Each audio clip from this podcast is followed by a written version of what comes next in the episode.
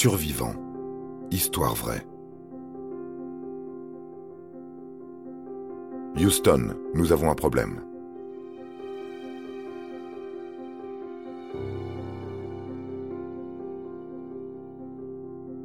Le 21 juillet 1969, l'homme marchait sur la Lune pour la première fois.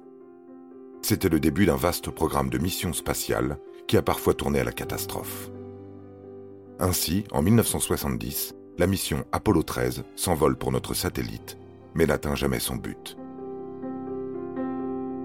Une explosion contraint les astronautes à changer leur plan pour revenir le plus rapidement possible sur Terre. C'est une question de vie ou de mort.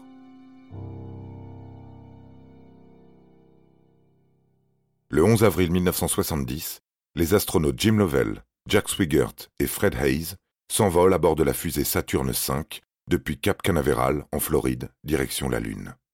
À son bord, la capsule Apollo 13, censée déposer les astronautes sur la Lune, pour qu'ils y collectent des roches lunaires.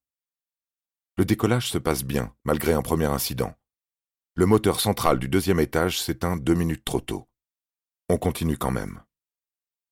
Le 13 avril, à la 55e heure de vol, Swigert souhaite bonne nuit à ses camarades et déclenche le brassage d'un réservoir d'oxygène. C'est l'explosion. Les alarmes se déclenchent et l'équipage est contraint de se réfugier dans le module lunaire Aquarius. Par les hublots, il découvre que l'explosion a arraché une partie du module de commande. L'oxygène s'échappe au dehors. L'approvisionnement en eau et en électricité est hors service. Les trois Américains se trouvent à 320 000 km de la Terre. Swigert adresse alors un message au centre spatial. Houston, nous avons un problème.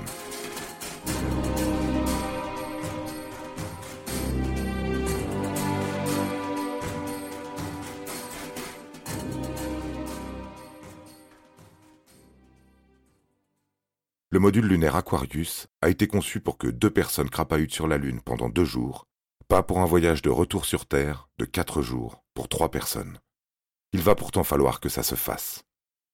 Pour réaliser cet exploit, il faut rationner l'eau, limiter la consommation d'oxygène et éliminer l'excès de gaz carbonique rejeté par les astronautes. Au centre spatial de Houston, pour accomplir le miracle qu'on attend d'eux, les ingénieurs de la NASA bricolent des solutions. Ils doivent par exemple rendre compatibles les filtres à gaz carbonique de la fusée et du module qui ne le sont pas. Dickie Slayton, ingénieur en chef, parvient à adapter un filtre carré sur une ouverture ronde. Les astronautes peuvent respirer. Aquarius fait alors un tour de Lune, puis amorce son retour. Les astronautes sont déshydratés, à l'extrême. Ils ne dorment plus, réfugiés dans l'espace à bord d'un engin conçu pour se poser sur la Lune. Ils ont maigri de 14 kilos à eux trois, et ils ont froid car il a fallu baisser le chauffage. Il n'y a plus non plus d'ordinateur, ni de système de guidage et de navigation. Ils quittent l'Aquarius, qui ne peut pénétrer dans l'atmosphère sans brûler, et regagnent le module de commande qui est muni de parachutes.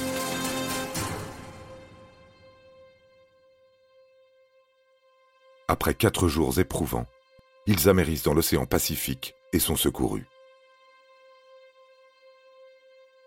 Pour la NASA, si la mission lunaire est un échec, la mission sauvetage est un succès total. Les trois hommes sont en vie, heureux de retrouver le plancher des vaches. Vous avez aimé cet épisode? N'hésitez pas à le commenter, à le partager et à le noter. À bientôt pour de nouvelles histoires. Studio Minuit, créateur de podcasts addictifs.